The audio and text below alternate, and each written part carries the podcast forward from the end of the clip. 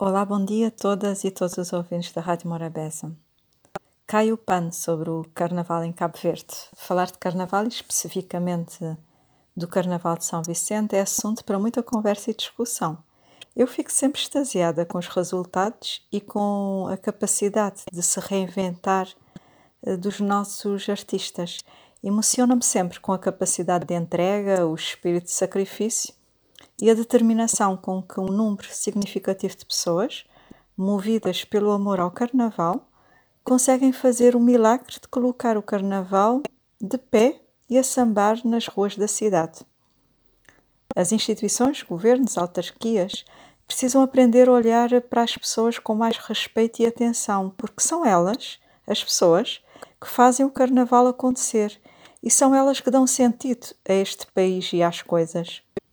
Veja a basófia com que os governantes falam do Carnaval de São Vicente e a projeção internacional que atribuem ao evento chamariz de turismo, e vejo, por outro lado, os verdadeiros obreiros do Carnaval, anos após, após anos, debatendo-se com os mesmos problemas, descabelando-se, desgastando-se para contornar os problemas.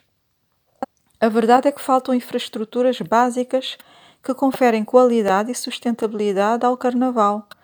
Arrepia-me até agora uma ilha como São Vicente ainda não terem estaleiros para os grupos executarem com dignidade a sua arte.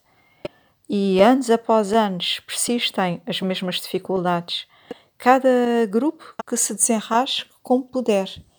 É, é esse o plano? Quando se chega a esta fase do desenrasca, é porque o plano é a ausência de planeamento e cada grupo é largado à sua própria sorte. Os que têm mais capacidade safam-se, os que não tiverem ficam com os carros alegóricos presos nos fios do destino, comprometendo o espetáculo. Os carnavalescos andam exaustos e precisam de mensagens institucionais, não a dizer o que é preciso, o que o carnaval precisa, porque isso eles já sabem e sabem melhor do que, do que todos, mas o que vai ser feito para resolver os problemas.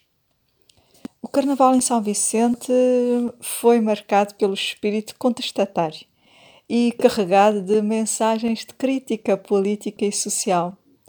A exteriorização da insatisfação e denúncia não passou despercebida nem nos grupos espontâneos, nem nos grupos oficiais. O segundo prémio CACOI, que é um prémio atribuído aos espontâneos, foi atribuído ao grupo Corrida de Aumento, forma simbólica, porém inequívoca, que jovens encontraram de denunciar a escalada de preços dos produtos e serviços básicos e, obviamente, as consequências desastrosas que isso acarreta na vida das pessoas. O terceiro prémio CACOI foi atribuído ao grupo, e atenção à mensagem que traziam com eles: quem aceita o mal sem protestar, coopera com ele. Mas a cerejinha em cima do bolo foi guardada para o final com o grupo carnavalesco Monte Sossego. Monte Sossego, grupo de bairro mais populoso de São Vicente, com grande elegância, com um enredo inspirado num poema de Onésimo Silveira, um poema diferente, arrecadaram o primeiro lugar. Todo o enredo consistia numa chuva de crítica política e social onde nada foi deixado de fora. Desigualdades sociais, funcionamento da justiça e jogo de poder, campanha eleitoral e voto, desvalorização dos currículos vites e uh, o peso das cunhas na seleção dos recursos humanos, enfim, Monte Sossego mostrou que, aliado à sua capacidade criativa, organizativa, estética, cênica, andam atentos à realidade do país uh, que é a miséria moral que tem inquinado Cabo Verde. A brincar, a brincar, São Vicente enviou todos os recados. Uma boa semana.